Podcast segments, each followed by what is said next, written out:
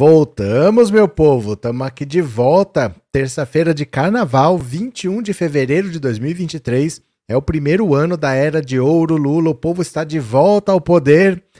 Eu avisei. Eu avisei para vocês. Dinheiro não tem ideologia. Esse pessoal que era o patriota, que lambia o Bolsonaro, que só vou demitir petista. Começou o governo Lula, eles iam se enquadrar vou sair do país, vou fechar minhas empresas. Começou o governo Lula, vão se enquadrar. Até o Augusto Aras está trabalhando. O Augusto Aras todo dia agora está denunciando o patriota lá da Papuda para se tornar réu oficialmente. Tá todo mundo se enquadrando, porque uma coisa é ser bolsonarista no governo Bolsonaro, outra coisa é ser bolsonarista no governo Lula. Tão logo Lula venceu as eleições, o velho da van disse que é hora de trabalhar, não é hora de ficar contra o piloto, porque todos nós estamos nesse avião. Já mudou o discurso. Já não é mais o Zé Carioca, agora ele é o Kiko do Chaves.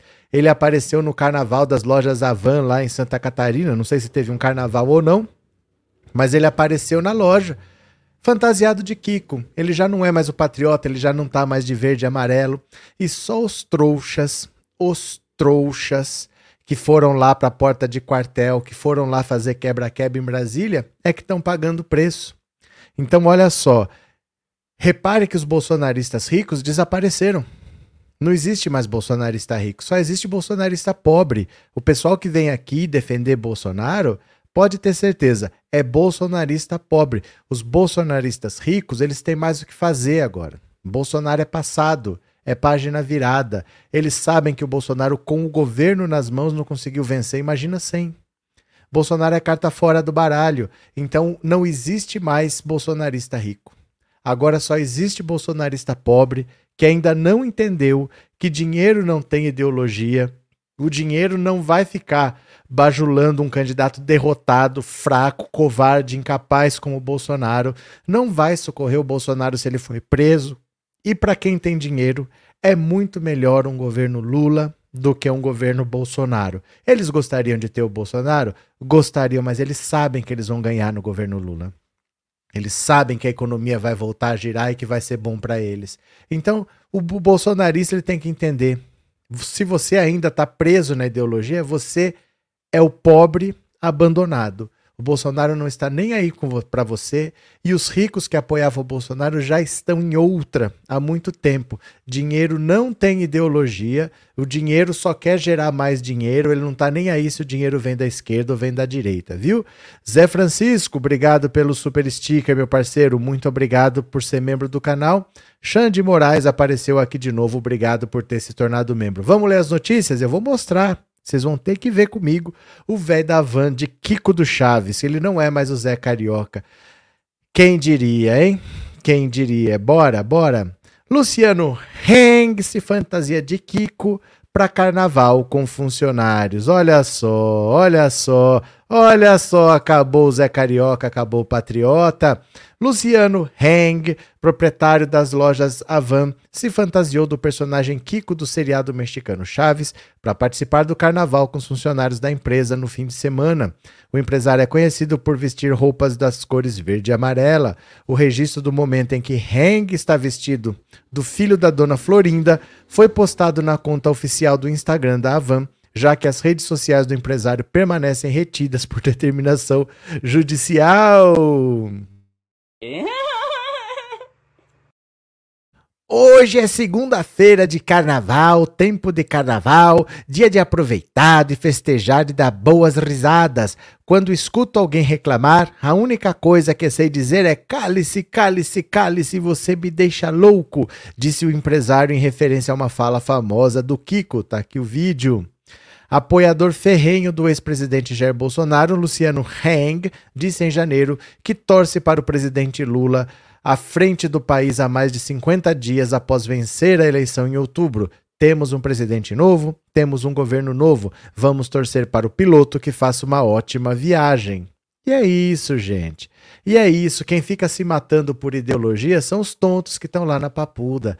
Ninguém vai sair do país, ninguém vai abandonar as empresas, ninguém vai continuar bajulando o Bolsonaro enquanto ele estiver na cadeia. É só o pobre que vai fazer isso.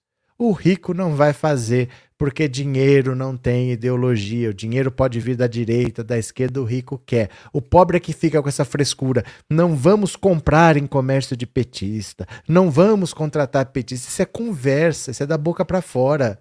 O Luciano Hang fala isso, mas ele não faz isso. Podia até fazer no governo Bolsonaro. No governo Lula não vai fazer, que ele não é louco, que ele quer dinheiro. Só. Só. Pronto. Tinha uma possibilidade boa ao lado do Bolsonaro? Tinha, mas perdeu, a vida vai seguir. A vida vai seguir. Só os trouxas é que foram querer dar golpe de Estado, só os trouxas que estão na papuda e só os trouxas vão perder todo o seu patrimônio com advogados para tentar sair da cadeia e não vai adiantar. A mão vai pesar sobre essa gente. Eu vou mostrar para vocês o velho Hang, o velho Hang, porque eu não vou ver essas coisas sozinhos. Venham para cá, tá no Instagram. Eu já postei aqui, ó. Então coloque seu celular em cima desse código QR que você vai ser jogado lá. Deixa eu pegar aqui, ó. Pronto, aqui, aqui. Bora, venha comigo, venha comigo. Olha só que cena das mais ridículas. Dá uma olhada.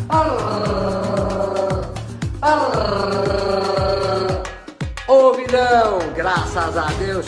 Hoje é segunda-feira, é tempo de carnaval, de aproveitar festejar e me dar boas risadas.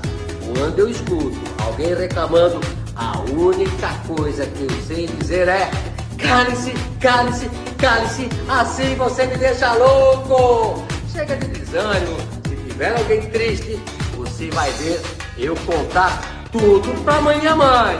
Mamãe! Ouvidão, graças a Deus, hoje é segunda-feira, aproveite o carnaval. Um abraço do Kiko! É muita cara de pau ou não é? Mas só tá surpreso quem não conhece como são os ricos. Os ricos são assim, eles não estão nem aí. Ele vai falar tudo o que você quer ouvir, para você fazer o que eles querem que você faça. É sempre assim. Então, quando o pobre decide fazer o que o rico tá falando que é bom, quem vai para papuda é ele. Óbvio, ele vai falar o que você quer ouvir, mas ele não vai fazer. Nenhum desses ricos estava lá invadindo Brasília. Nenhum deles estava acampado na porta do QG. Nenhum deles estava pedindo golpe de Estado. Eles estavam falando para as pessoas o que elas deveriam fazer. E elas foram lá e fizeram e vão arcar com as consequências. Agora ele, cada um vai tomar o seu rumo, cada um vai seguir o seu caminho e que sirva de lição para quem está lá na papuda. Agora eles estão vendo o velho da van sapateando na cara deles e eu acho é muito pouco. Eu acho é muito pouco para quem achou que alguém vai se sacrificar por ideologia. Eles é que vão pagar o preço lá na Papuda agora, né? Deixa eu ver aqui. É, Aline, é uma ofensa ao Carlos Villagrán. Ah, ah, deixa pra lá. José Andrade, ele compra da China. Nós também, nós também, José. É, Samuel, a mãe dele é a Damares. Não sei. Capeta de Manaus, 76 anos, Capeta de Manaus, amanhã para você, Santa Etelvina Manaus. Abraço, Capeta de Manaus. Ximene, ele está fantasiado de Kiko, mas a bola é verde e amarela.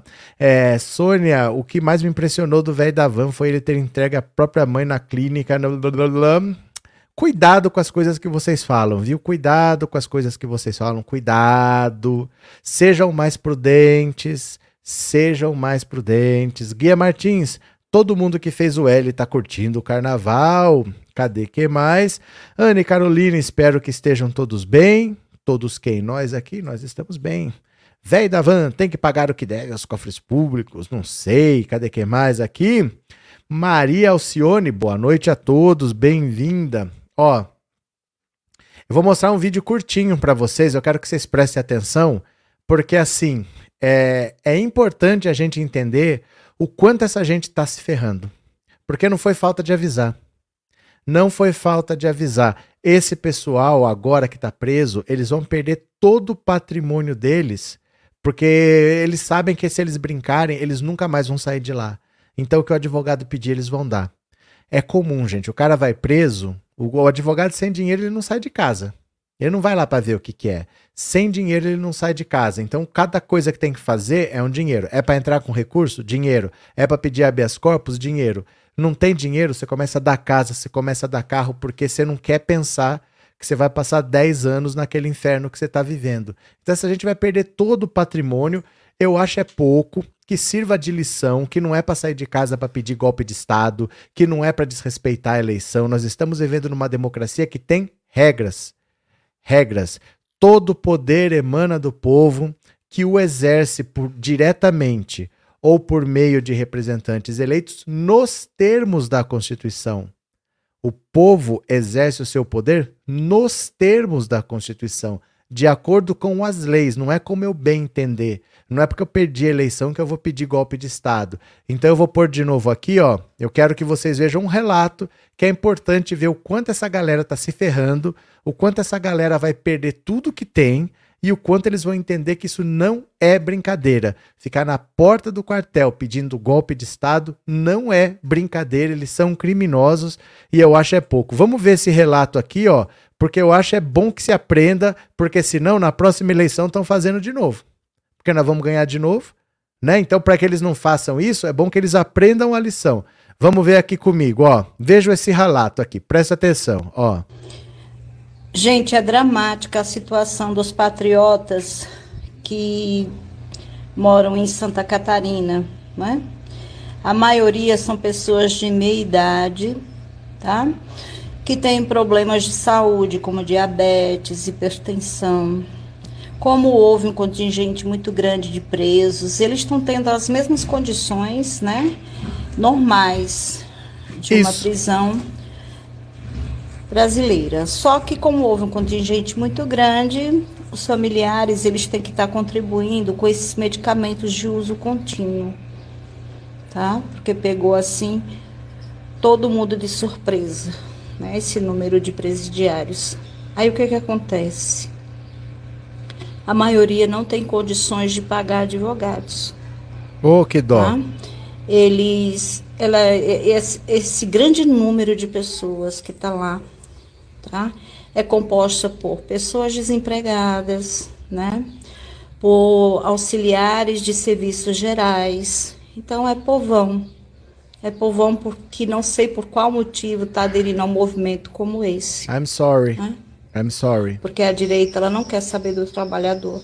Lógico então são pessoas, infelizmente são massa de manobra, né? E isso é muito grave. Então, o que, que acontece? A Defensoria Pública da União e a Defensoria Pública Estadual fazem esse, esse, essa comunicação entre os presos e as famílias. A obrigação da Defensoria Pública da União, tá? De dar atendimento jurídico a essas pessoas. E no caso, a Defensoria Pública Estadual vai apenas auxiliar, tá? Sei que eles estão desesperados, justamente por isso, né? Eles vão ter que de depender de um defensor público. É. Quem está na chuva é para se molhar. É isso. É isso. Que aprendam que, que passarinho que voa com morcego dorme de cabeça para baixo. Passarinho que sai para voar com morcego dorme de cabeça para baixo. Achou que era bonito adotar o discurso do rico? Você é pobre. Você não tem dinheiro para pagar advogado. Agora você vai perder o pouco do patrimônio que você tem e mesmo assim vai ficar preso. É só para não piorar a sua situação. É para poder entrar com recurso, para depois poder pedir uma reduçãozinha de pena, para dar entrada lá no progressão de regime. Tudo isso aí você vai ter que pagar. Senão, vai ficar lá, ó, indefinidamente. Eu acho é pouco. Aprenda que passarinho que sai para voar com morcego dorme de cabeça para baixo. Aprenda uma lição. Vai na conversa. Pobre que vai na conversa de rico, dá nisso. Dá nisso, né? Que aprenda uma lição. Cadê, cadê vocês aqui? É, Maria das Graças, por que foram pedir golpe? Pobre que acompanha morcego, dorme de cabeça para baixo. É exatamente isso. Ana Lúcia, minha irmã disse isso, é verdade, verdade absoluta. Agora é tarde. Agora eles estão enrolados. Cada um cometeu algum crime, depende do que cada um fez, vai ter uma pena diferente, mas vai todo mundo se ferrar. Vai todo mundo se ferrar, né? Cadê? Maria Aparecida, eu acho que estão colhendo o que plantaram, tem que punir mesmo, porque senão sai daí e faz tudo de novo. Faz. Faz. E estão tentando, viu? E estão tentando articular para abrir alguma coisa.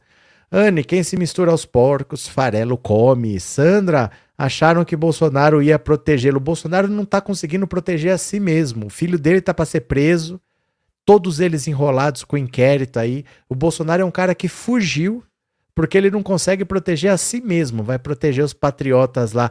Azar. Azar. Agora eles que se virem. Mas assim, estão ferrados, viu? Cadê? Real. Fizeram porque quiseram o azar deles, Isabel. Isabel tá, tá gostando, hein? Bora para mais uma. Bora para mais uma aqui, ó. Bora, bora para mais uma. O cálculo de Lewandowski para recusar ser ministro do Lula. Vocês lembram que tinha o papo de que o Lewandowski poderia ser ministro da Justiça do Lula? Não foi e não vai ser. Sabe por quê? Faz sentido. Olha, o fator Moro é assim que auxiliares do ministro Lewandowski do Supremo explicam o motivo de o um magistrado não ter levado adiante acenos de que poderia ser chefe da pasta da Justiça no governo Lula. Seu nome circulava entre os potenciais ministeriáveis desde o final do ano passado, atrelado ao combo de que supostamente estaria disposto a antecipar a aposentadoria compulsória no STF, prevista para maio, a fim de cerrar fileiras com um recém-eleito presidente.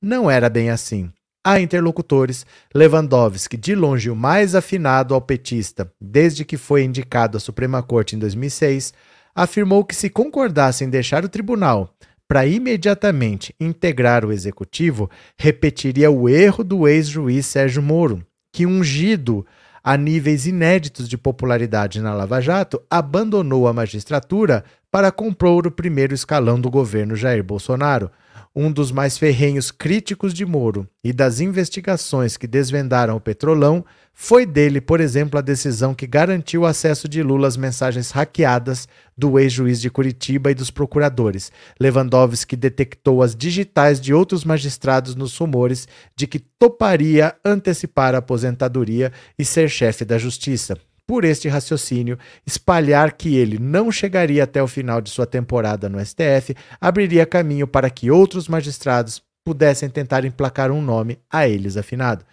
Apesar de nunca ter levado a sério a ideia de se tornar ministro da Justiça, Lewandowski sentia-se prestigiado em ter o nome aventado para a pasta e estrategicamente não afastava publicamente a hipótese de aceitar o cargo quando sondado por colegas do STF. Situação diferente, avaliam interlocutores do magistrado, ocorreu quando seu nome passou a integrar a bolsa de apostas para ser ministro da Defesa de Lula. Neste caso, embora o caminho de deixar o judiciário e adentrar no executivo fosse o mesmo, o vice-decano do tribunal deixou o presidente Moro de lado e gostou de ser lembrado. Lewandowski completa 75 anos no próximo dia 11 de maio, idade limite para que magistrados deixem o STF. Sua aposentadoria abre a primeira indicação do terceiro mandato de Lula ao Supremo. A atual presidente da Corte, Rosa Weber, também se aposenta compulsoriamente esse ano, dando lugar a um segundo nome de escolha do petista para o tribunal. Ainda tem um terceiro nome que pode vir. Por idade, seriam só dois. Que completam 75 nesses quatro anos de governo Lula são, em maio, o Lewandowski, em outubro, a Rosa Weber. Porém, quando a Rosa Weber se aposenta, o próximo presidente do STF vai ser o Barroso. Aí ele é presidente por dois anos. As pessoas já dão como certo que ele, deixando de ser presidente, ele se aposenta. Porque 75 é o máximo, mas ele não é obrigado a esperar os 75. Ele pode antecipar. Então aí o Lula indicaria um terceiro nome, caso ele decida antecipar. O próprio Lewandowski queria ter saído antes. Se ele pudesse, ele sairia o ano passado. Só que se ele saiu ano passado, era durante o governo Bolsonaro. Aí o Bolsonaro ia indicar um terceiro nome para a vaga dele. Então ele não antecipou, agora já está no fim, porque a gente já está indo para março. E ele, na pior das hipóteses, é maio que ele tem que sair. Então, se ele antecipar em um mês, não mais do que isso, mas ele já está realmente no fim do mandato. A Rosa Weber em outubro, logo logo. E talvez o Barroso, depois que acabar a presidência dele, ele antecipe e aí o Lula indicaria um terceiro nome. Né? É, passarinho que come pedras. Vocês agora estão puxando ditados populares, é. é cadê aqui, Pedro? Pada, é, galinha que segue pato se afoga. Vocês estão demais agora. Vocês estão puxando ditos populares? Cadê? Ximene, mesmo que não tenham pena máxima, irão ficar com o nome sujo se já estavam desempregados, imagina depois de presos. É que sabe qual que é o problema? É que não é um crime. São vários. São vários, porque, por exemplo, só de estar ali, você já é parte de uma organização criminosa. Então, o crime de associação criminosa todos cometeram. Se você invadiu o crime de depredação de patrimônio público, mas você também fez isso para tentar um golpe de Estado. Então, existe o crime de golpe de Estado, existe o crime de abolição violenta do Estado Democrático de Direito, e aí vai tendo ameaça, incitação ao crime. Aí eles vão achando, eles acharam ali 17 crimes. Então, eles vão pegar cinco crimes cada um, seis, quatro. Teve gente que não invadiu, mas ficou no, no, no acampamento ali, ficou fazendo comida, trocando gerador de lugar, está participando de uma organização criminosa também. Cada um vai responder numa medida, mas não é um crime. Pode ser quatro, cinco, seis, dependendo do caso. Então, eles vão pegar muita coisa. Eles vão pegar muita coisa. Muita coisa mesmo, né? Boa noite, Eliana. Bem-vinda. Eric, mas por que o Barroso sairia se ainda tem 64? Porque ele quer. Porque ele quer, Eric. Se você se aposenta com salário integral e você ainda tem uma vida para aproveitar, para brincar com seus netos, ele, porque ele quer. O Joaquim Barbosa acho que se aposentou com 55, ninguém nem entendeu. O Joaquim Barbosa se aposentou muito cedo. Ninguém esperava que ele se aposentasse tão rápido assim. Mas porque ele quer.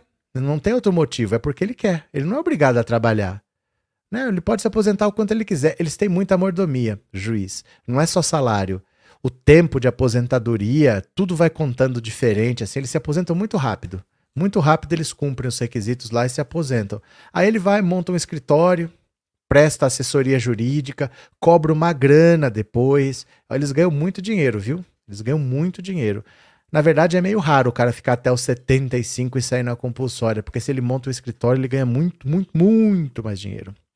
É, Flávio Dino tá ótimo como ministro da Justiça, botando pra quebrar, disse a Miriam.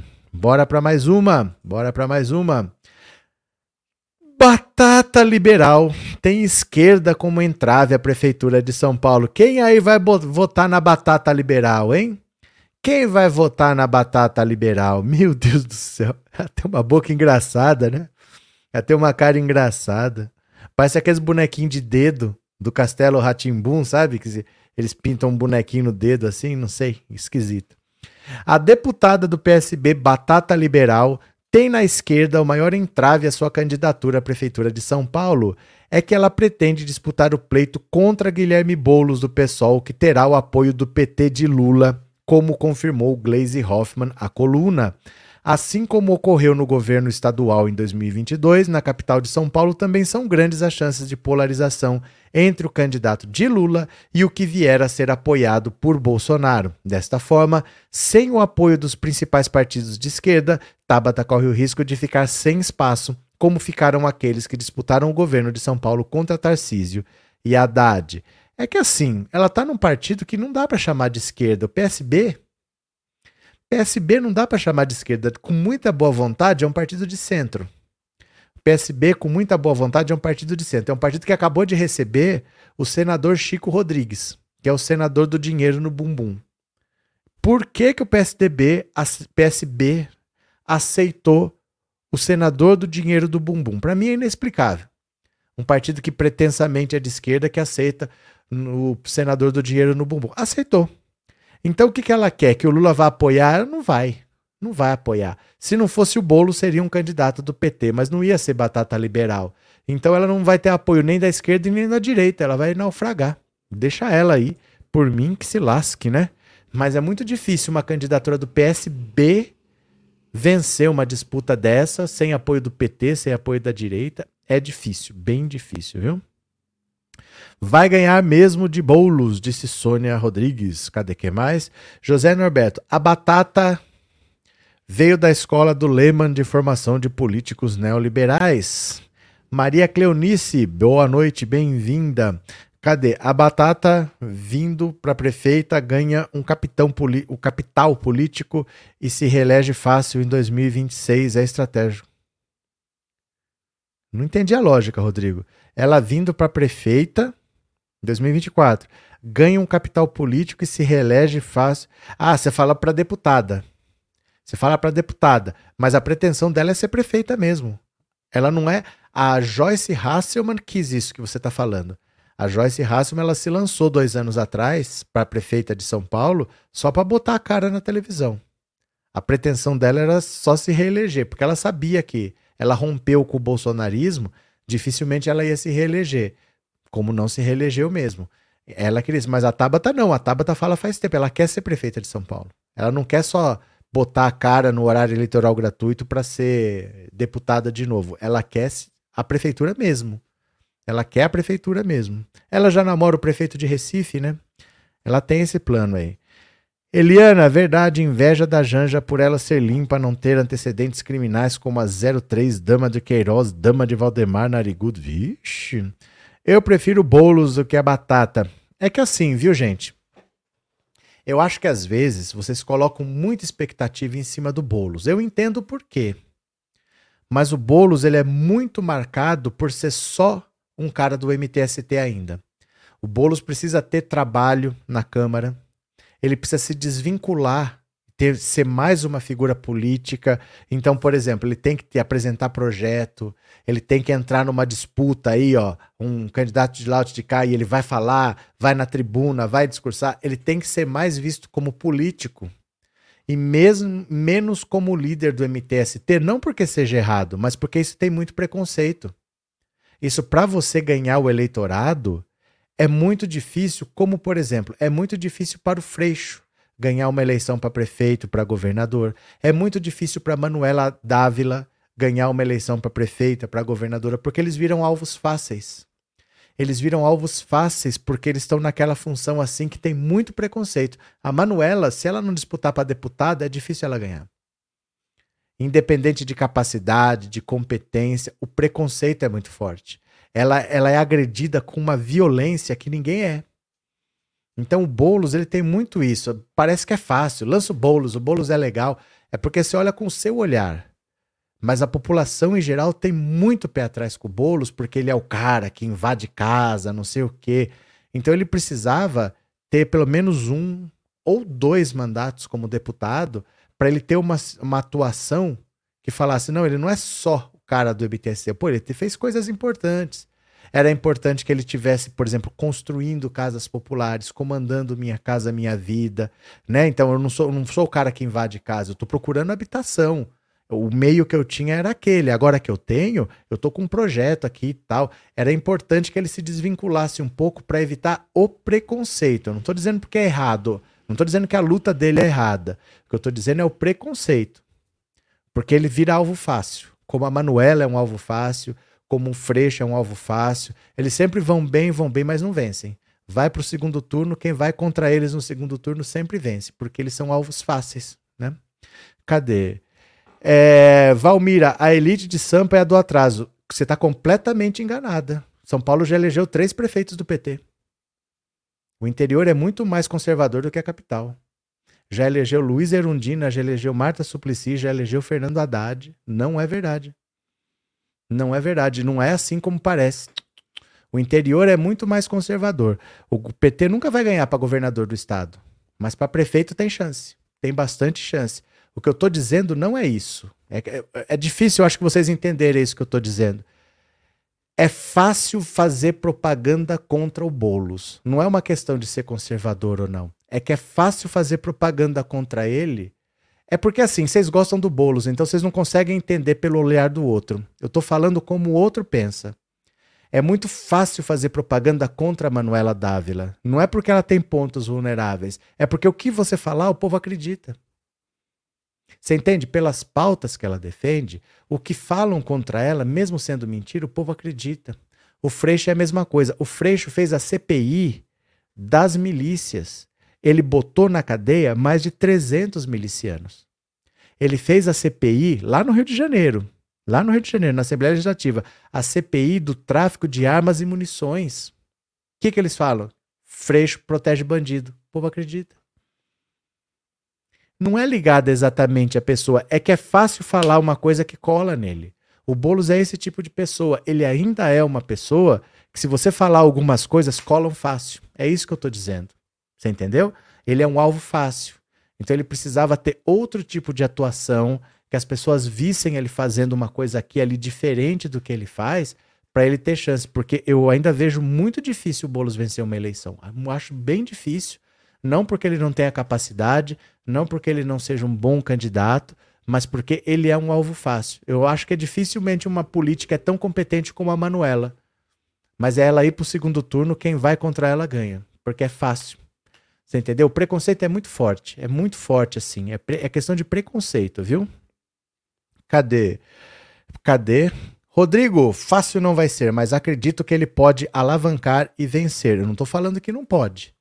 Mas eu quero que vocês entendam que não se iludam, que porque vocês gostam, dá. Normalmente não é assim. O, o Boulos ele tem uma marca muito forte ainda de líder do MTST. Enquanto ele tiver essa marca, quem é o Boulos? Ah, é o líder do MTST. Enquanto ele tiver essa marca, ele não vence. Não porque é errado, mas é porque ele é um alvo fácil. Quando as pessoas lembrarem do Boulos por outros motivos, facilita a vida dele. Ele sendo a mesmíssima pessoa. Mas enquanto ele, ele vai ter que ser lembrado por outras coisas. Senão é muito difícil. Muito difícil porque o preconceito é grande. As pessoas. Gente, nós estamos num país que as pessoas estão falando de comunismo em 2021, 2023 pessoas estão falando ainda desses negócios. Ah, você usa camisa vermelha, você é comunista. O Brasil é muito atrasado. Muito atrasado, muito retrógrado. Muito retrógrado. O Boulos, enquanto você falar quem é o Boulos, é o líder do MTST, ele não vence. Ele precisa desvincular essa imagem e ser ligado a outras coisas. E eu acho que é pouco tempo até 2024.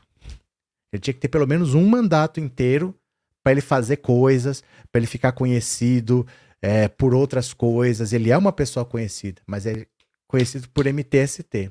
Entendeu? Cadê o Dudu? É, conheço um gado que ficou chocado quando eu falei do Boulos e não entendi, Sandra. Alessandro, mas se fosse assim, o Lula não ganhava. E não ganhou, perdeu três. O que, que ele fez? Trouxe um vice do PL, do Valdemar da Costa Neto.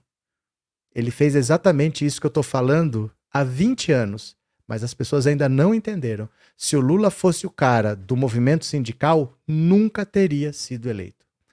Nunca teria sido eleito. Ele perdeu uma eleição com o Brizola de vice, que nem para o segundo turno foi. Enquanto ele ficasse lá na esquerda, eu sou do movimento sindical, eu estou lutando, lutando, lutando pelo direito do trabalhador, nunca teria sido eleito. Aí ele buscou um vice na direita, virou Lulinha Paz e Amor, abraçou mais a classe média e se elegeu. Ele aprendeu esse caminho. Mas ele perdeu três eleições para presidente, até ele conseguir mudar a imagem dele. E é isso que o Lula já fez, já ensinou e que as pessoas não entendem. Enquanto ele for o líder do MTST, ele não tem chance. Ele precisa ser lembrado por outros motivos.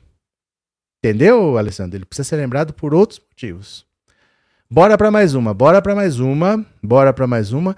Justiça nega recurso e Bolsonaro terá que pagar multa por não usar máscara na pandemia. Mas ele não quer pagar multa. Ele sabia que tinha uma lei, ele não seguiu, agora não quer pagar a multa. Ele, ele é quem? Ele é um cidadão comum. A Justiça Federal em São Paulo negou a suspensão da multa de 552 reais, aplicada contra Bolsonaro por não usar máscara de proteção na, é, para a Covid Durante motociata na capital paulista, as informações são do Globo.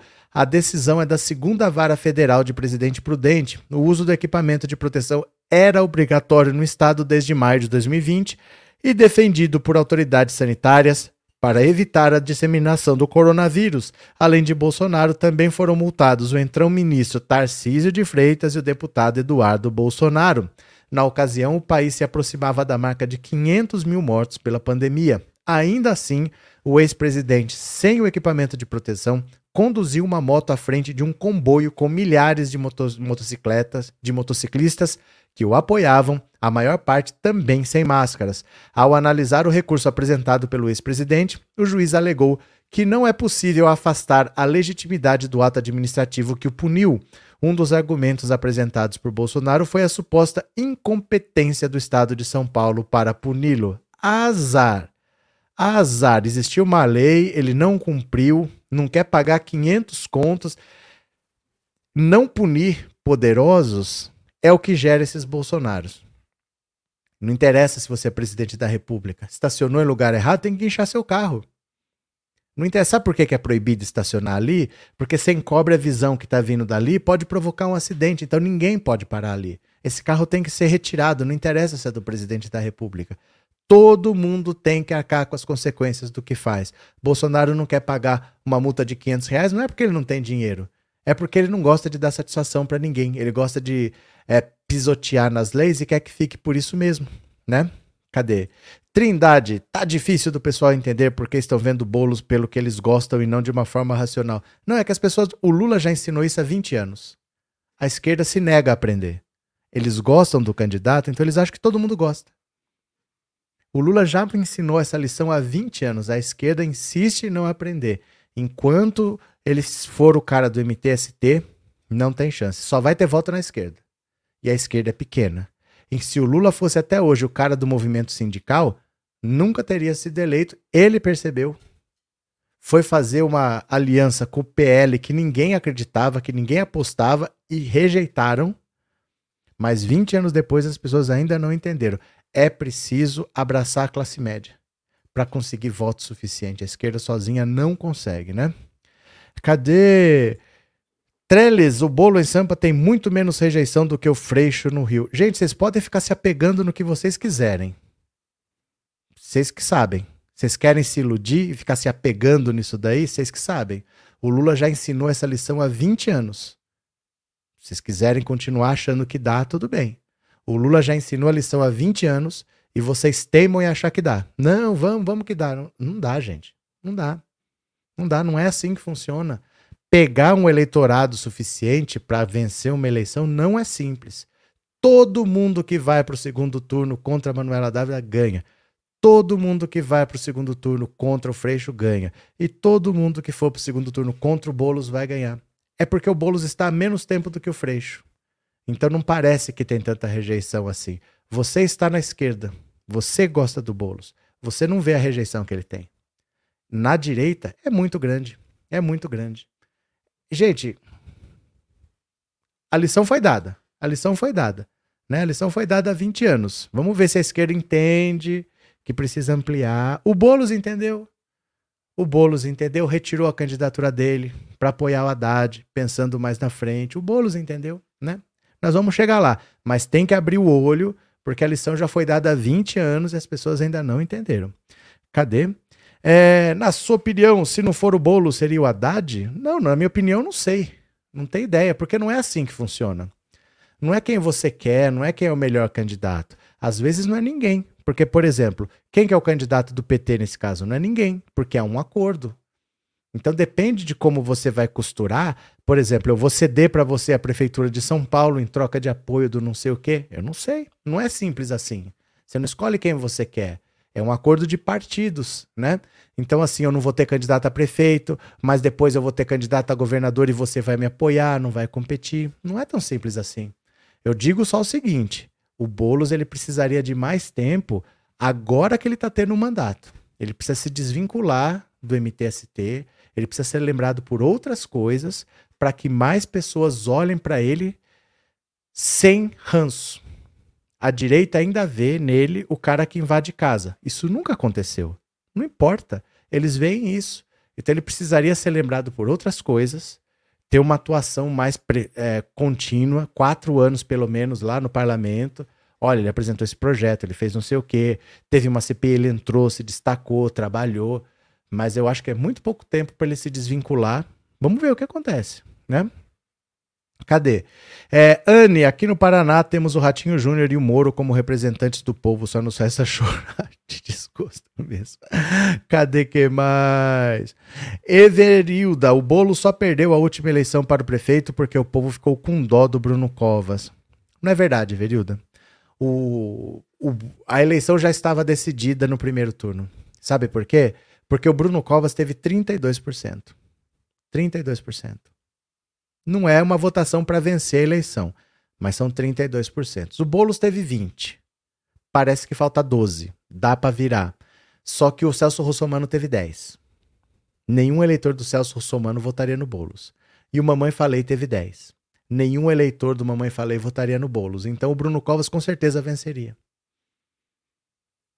Venceria aquela eleição, não tinha como ele perder.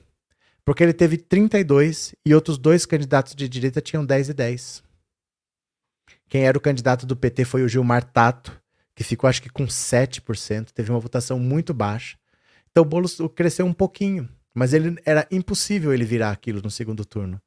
Porque o Celso Russomano teve o o Bruno Covas teve 32, que não é uma votação grande, mas somado com 10 do Mamãe Falei, 10 do Celso Russomano, ele estaria eleito.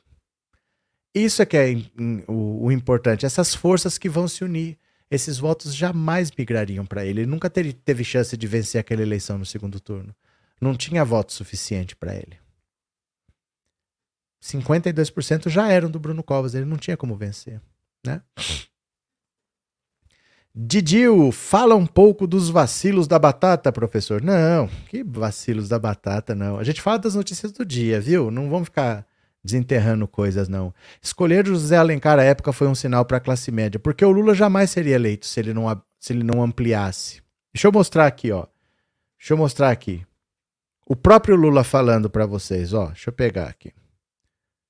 Ó, deixa eu pegar aqui. O próprio Lula falando para vocês. Quer ver? Ó. Presta atenção. Ouve. Esse país, quando eu cansei de perder eleições, eu disse ao PT que eu não queria mais ser candidato para ter 30% de voto. Que eu precisaria arrumar mais 20% de voto. E esse 20% não estava dentro da esquerda. Esse 20% estava no centro e até no centro-direita. Vou pôr de novo, presta atenção. Eu governei esse país. Quando eu cansei de perder eleições, eu disse ao PT que eu não queria mais ser candidato para ter 30% de voto que eu precisaria arrumar mais 20% de voto. E esse 20% não estava dentro da esquerda. Esse 20% estava no centro e até no centro-direita. Essa lição já foi dada em 2002. Já tem 20 anos que está aí. Não, a esquerda é minoria. A esquerda sozinha não vence. Você precisa ampliar esse leque. Então, é, é importante você ter uma candidatura mais ampla. Senão não vence. O Boulos ainda é muito ligado ao MTST. Eu espero que ele tenha uma atuação bastante destacada esse ano, que ele faça bastante projetos, mas eu acho que é pouco tempo. Eu acho que é pouco tempo para você conseguir falar: olha, o Boulos é o cara que fez aquilo, o Boulos é o cara. Para a esquerda vai ser. Para a direita, por um bom tempo ainda, o Boulos vai ser o cara do MTST. Porque ele ficou candidato a presidente, candidato a não sei o quê não se elegia. Ele deveria ter sido candidato há muito tempo. O Boulos deveria ter sido candidato a deputado há muito tempo. Que aí ele já tinha começado a ter feito isso, ele já poderia ter um ou dois mandatos com uma atuação parlamentar. Né? Ó, vocês lembram do. Como é que chama? É... Esqueci. Aquele cara que era da CGT, o Medeiros, o Medeiros era sindicalista, ninguém nem lembra. Ninguém nem lembra. Ele é um, virou um político tradicional, um político profissional. Ele era ligado ao movimento sindical, ninguém nem lembra o Medeiros, né? Então essas coisas acontecem com o tempo. Mas ele ficou nessa, candidato a prefeito, candidato a presidente, depois candidato a governador. Não adianta ficar perdendo a eleição. Ele tem que ter uma atuação que mostre o trabalho em outras áreas. Aí as pessoas começam a lembrar dele por outras coisas, né? Cadê? Real. Neuza, Lula sabe o que faz. Hélice não quer bolos como candidata a prefeita de Hélice?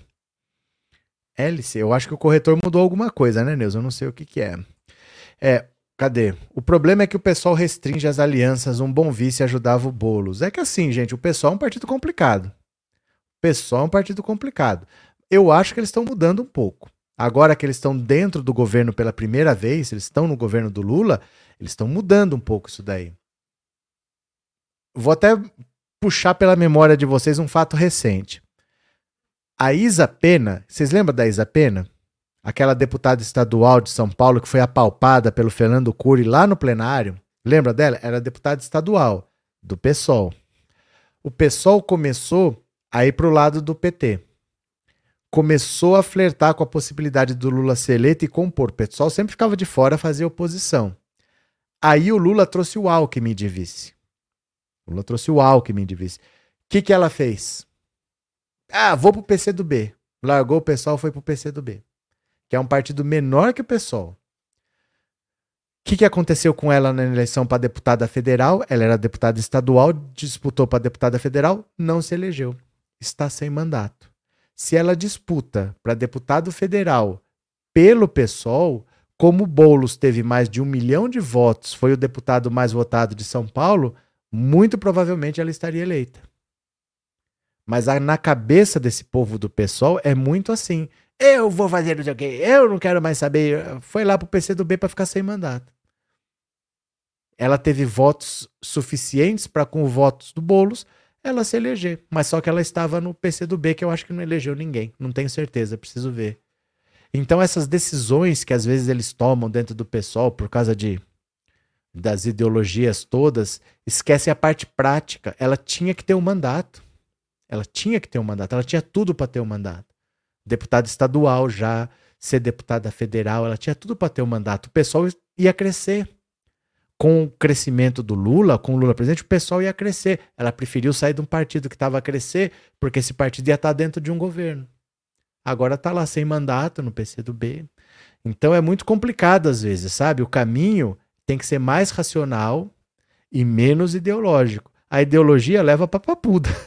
O pessoal tá lá na, na papuda por ideologia. Sandra, obrigado pelo super sticker, viu? Obrigado por ser membro também. Valeu! Cadê? É, Anne, bota complicado nisso. Às vezes acho que o pessoal vive num mundo paralelo. O pessoal, ele prefere, eu acho que não se eleger, porque se ele não se eleger, ele ataca quem se elegeu e ele nunca tá errado. Porque quem não faz não tá errado. Quem erra é quem está fazendo. Né? Se eu fizer alguma coisa aqui, eu posso errar, mas quem não fez nada não vai errar. Acho que às vezes eles preferem perder para nunca ter que fazer e nunca estar errado, porque é inacreditável um negócio desse assim, né? Cadê? É, se o PT não tiver candidato a prefeito, o Lula vai apoiar o Boulos. Não, isso já está combinado o Boulos vai ser candidato a prefeito porque já foi combinado que ele ia desistir, ele retirou a candidatura dele ao governo de São Paulo em troca do apoio em 2024 para a candidatura a prefeito. Isso já tinha sido decidido quando ele retirou a candidatura dele, né? É, mas que o Boulos é teimoso feito uma porta é. ele, ele só se elegeu deputado agora. Então, ele já podia ser deputado há muito tempo. Essa história de ficar disputando cargos que não vai ganhar é típico do pessoal. Você precisa estar tá dentro para fazer alguma mudança. Né? Não adianta ficar falando de fora, você precisa estar tá dentro para fazer alguma coisa. E ele tinha potencial para se eleger, mas fica lá, eu quero ser presidente, eu quero ser prefeito, eu quero ser não sei o quê. Vai lá ser deputado, o pessoal precisa de deputados. O pessoal dobrou o tamanho da bancada, é fundamental para eles isso, né? Cadê? É, PC do B tá na federação com o PT, professor. Não, eu sei, mas ela não se elegeu. Ela não se elegeu. O PT não teve uma grande bancada, o PT não teve um grande puxador de votos. Não teve. O pessoal teve. O pessoal teve o Boulos com uma grande, que elegeu uma bancada sozinho. O PT não teve um grande puxador de votos. A esquerda dificilmente tem puxadores de votos, né? Porque a direita, eles não têm compromisso ideológico. Então eles pegam lá um cantor para puxar voto, um sertanejo, não sei da onde, um ex-jogador de futebol, só para puxar votos. E eles conseguem eleger deputados assim. A esquerda não faz isso. A esquerda é mais ideológica. Então ela dificilmente tem um cara assim, a primeira vez, o deputado mais votado ser de esquerda, primeira vez. Isso não costuma acontecer. Né? Normalmente é a direita que faz um milhão, não sei o quê. Janaína Pascoal, Eduardo Bolsonaro, esses caras conseguem, a esquerda não consegue. Então, se ela tivesse no PSOL, provavelmente o Boulos puxava ela. Mas no PC do B é difícil, né? Cadê? É, como quinta categoria que promete o que já sabe que não vai conseguir. Isso é típico. Isso é típico desse pessoal. Eles só querem dizer que eles estão fazendo. Na verdade, eles não estão fazendo nada. Ele só está prometendo que ele sabe que é impossível, mas ele vai dizer que é impossível porque os outros não querem. Não é porque não quer, que não pode, não dá para fazer. Não é possível fazer o que ele está tentando, né? Cadê que É, Reinaldo, penso que grande parte das fake news colam no imaginário da população por conta da má comunicação do governo com o povo. O PT precisa urgente voltar a atuar com muita força junto ao povo. As fake news colam porque elas são feitas para colar. Mentira é feita para te agradar. Por exemplo, Reinaldo, se você. É, vamos dizer que eu chego para você, eu sou um vendedor. Você quer comprar uma camisa nossa, mas caiu muito bem no seu corpo. O corte ficou muito bom aqui, ó. O nosso corte é diferenciado aqui. Aqui ele é mais assim, mais aqui. Nossa, ficou perfeito em você. Eu nunca vou falar assim, pô, tá, sua pança tá aparecendo aqui, ó, tá, tá abrindo o botão, tá aparecendo o seu umbigo. O que, que ele vai falar? A mentira é sempre feita para agradar. A fake news sempre vai colar. Porque ela é feita para colar. Ela é feita para que a pessoa quer ouvir. A verdade é difícil de colar. Porque a verdade às vezes é inconveniente. Por exemplo, eu falar aqui para vocês o Bolos precisa se afastar desse imaginário de quem invade casa, de quem invade não sei o quê. Isso leva um tempo. É uma verdade inconveniente. Não é todo mundo que quer ouvir isso, porque a pessoa gosta do Bolos. Então ela gostaria que o Bolos ganhasse, tal. Ela não quer ouvir isso. Então a verdade é mais difícil de colar do que a mentira, porque a mentira é feita para aquilo. Ela cola fácil mesmo. Ela não exige que você pense. Né? É muito difícil você combater a mentira com a verdade, porque é difícil acreditar na verdade. Por incrível que pareça, né? A verdade ela exige um esforço para você entender, exige um conhecimento, exige uma dedicação. É muito mais fácil acreditar que a Terra é plana. Eu não vejo fazer assim. Né? É muito mais fácil acreditar. Para entender que a Terra é redonda, eu tenho que ir para a escola, tenho que entender como que as coisas funcionam, gravitação, como que é o universo, não sei o quê. Aí eu entendo. Mas leva um esforço. Qualquer criança entende que a Terra é plana. Falar que a Terra é redonda para uma criança é difícil, né? Cadê? O PT teria mais deputados na Câmara se o próprio partido censurou o Tiago dos Reis, aí só tem 50 e poucos deputados. Trellis, deixa eu falar uma coisa para você, não se iluda. Não se iluda com isso. Não se iluda. Eu vou explicar uma coisa para vocês. Fale canais grandes de esquerda que tem um milhão, dois milhões, quatro milhões, cinco milhões. Esse negócio de você fazer um canal e conseguir se eleger acontece na direita. Não se iluda. A esquerda dificilmente consegue fazer isso. Você não tem grandes canais de esquerda.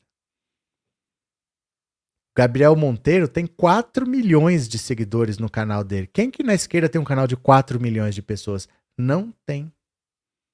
Não tem, é muito difícil. Você pode ser a melhor pessoa do mundo, Trellis.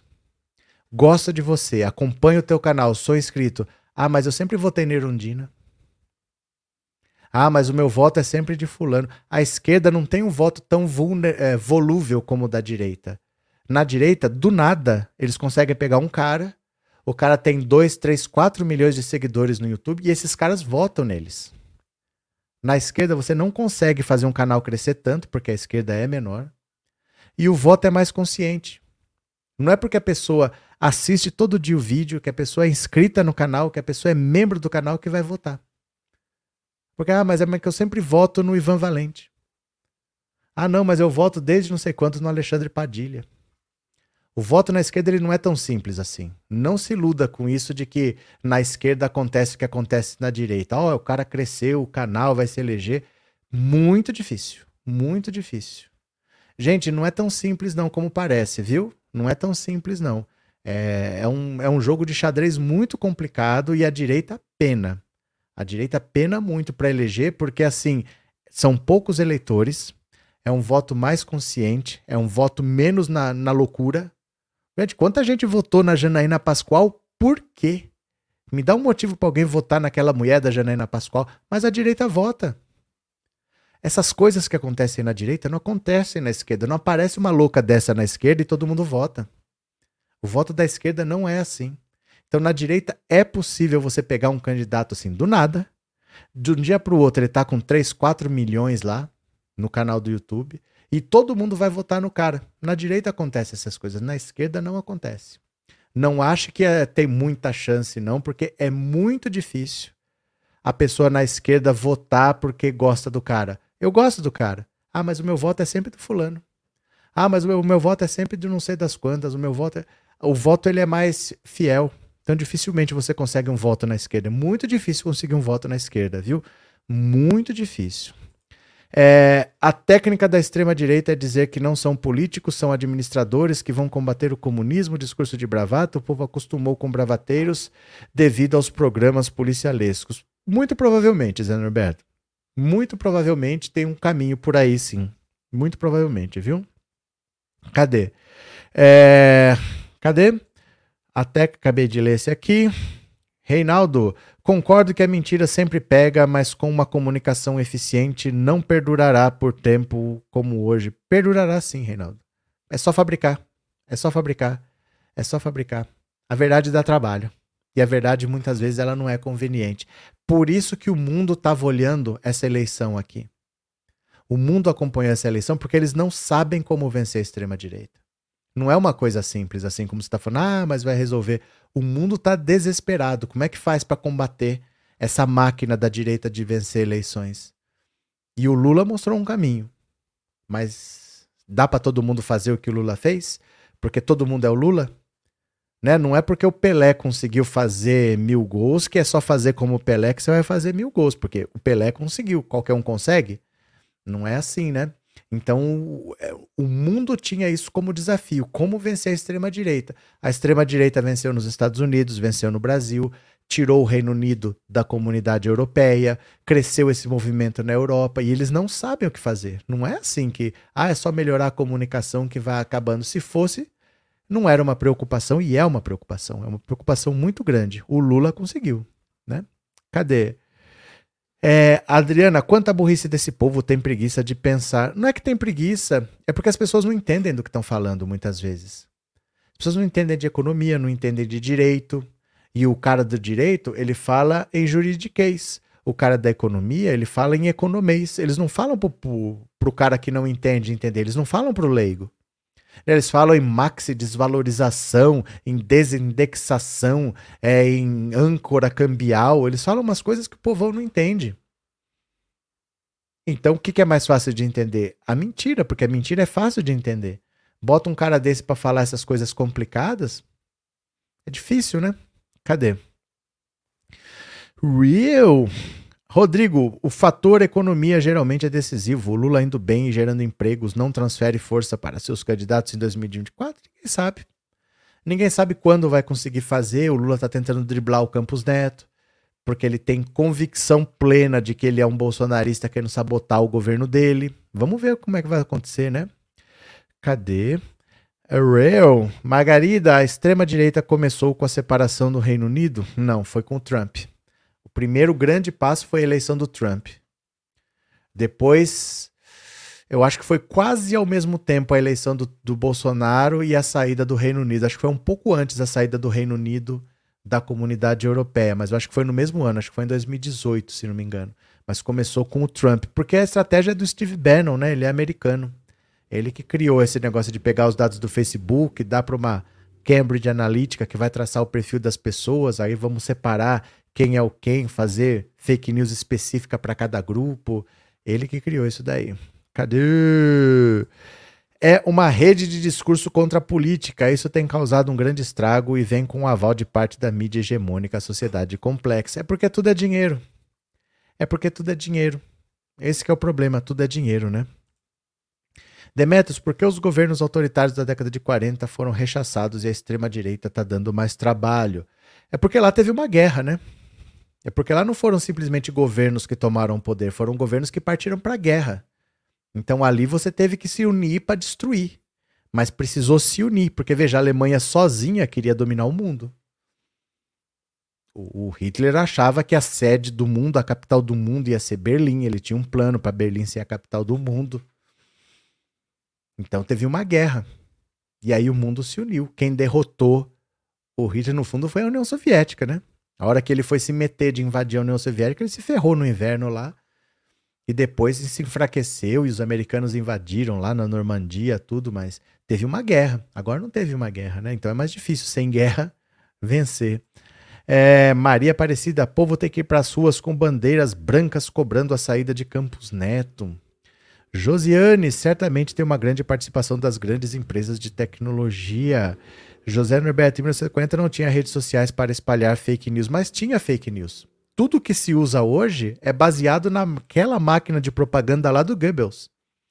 Tudo é baseado naquela máquina de propaganda do Goebbels. Não é nenhuma novidade o que está se usando, não, viu? Cadê?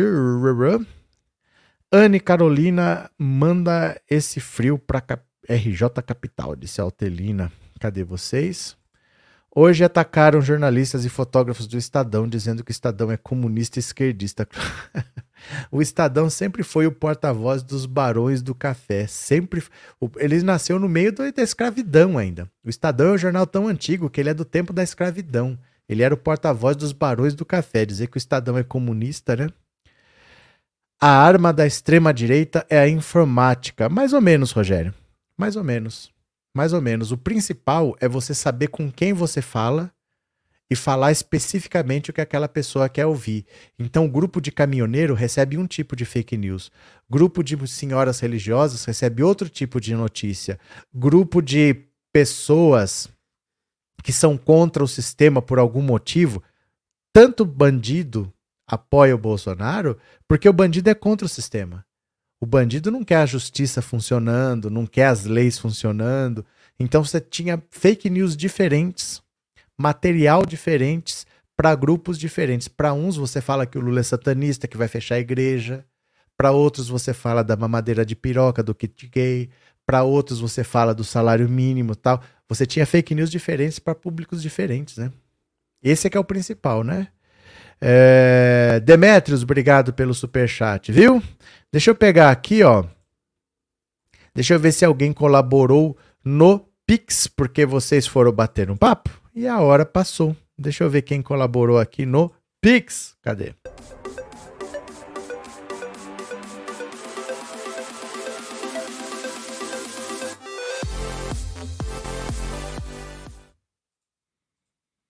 Pronto, deixa eu ver aqui. Tô abrindo o aplicativo, viu? Deixa eu ver. Hoje é terça-feira de carnaval. Tá com uma cara de domingo, né? Tá com uma cara de domingo. Deixa eu pegar aqui. Pronto. Deixa eu agradecer aqui, olha. Pronto. Jupa. José Neto Odorato, obrigado pela sua contribuição, Zé Neto. Ela. Paula Vanessa de Santa Carvalho, muito obrigado, Paula Vanessa.